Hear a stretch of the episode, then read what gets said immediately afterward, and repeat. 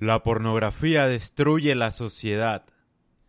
Con la pornografía los hombres no tienen motivación para acercarse a las mujeres en la vida real y canalizar la energía sexual en la creación de familias y vida. Pueden satisfacerse sexualmente sin mejorarse a sí mismos ni a la sociedad. No se puede exagerar en cuanto la pornografía destruye la sociedad en ese sentido. Y bueno, también destruye a las mujeres. Sé de muchas mujeres que perdieron todo tipo de contacto sexual porque lo reemplazaron con el porno, por ejemplo. Se vuelve un problema. Al final, la idea del sexo es conectarnos entre nosotros, hombres y mujeres.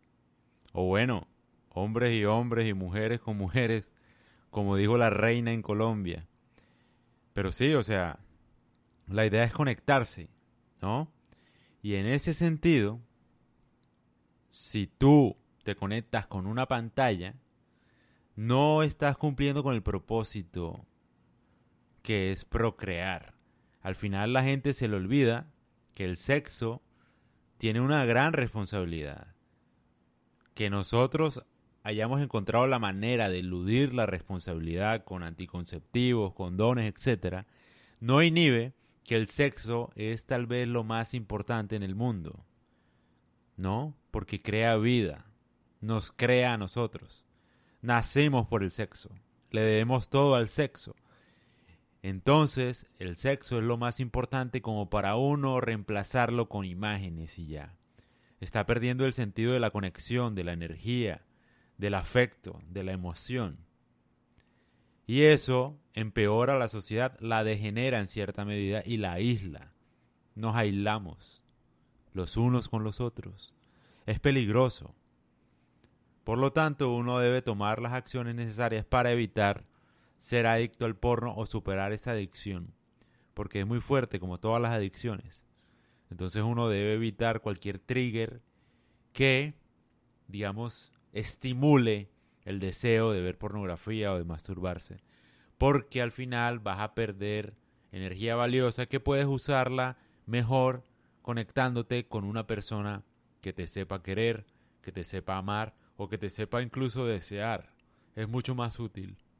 De hecho, en el caso de los hombres, es grave. ¿Por qué?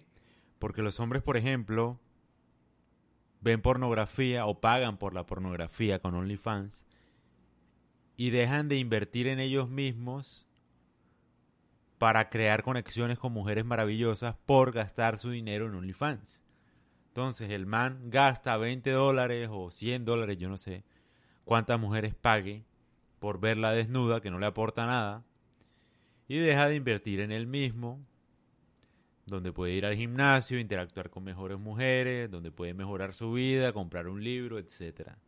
Donde puede mejorar eso es lo que pasa, ese es el grave problema que nos aísla.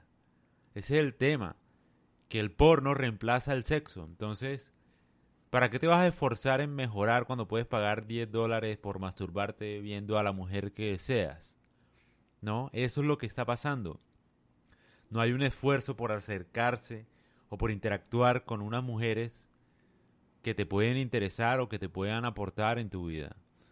Ese, esa es la, la vaina jodida, diríamos nosotros. A eso es a lo que hay que pensar y que trabajar. Es una desgracia al final. El porno destruye la sociedad, no tengas duda. Hace que los hombres no mejoren. Porque ¿para qué van a mejorar si logran satisfacer su deseo sexual con una pantalla? Entonces no importa mejorar, no importa mejorar habilidades, dinero, nada. Porque igual te vas a sentir satisfecho si te haces una paja viendo una mujer que no conoces y pagándole 20 dólares.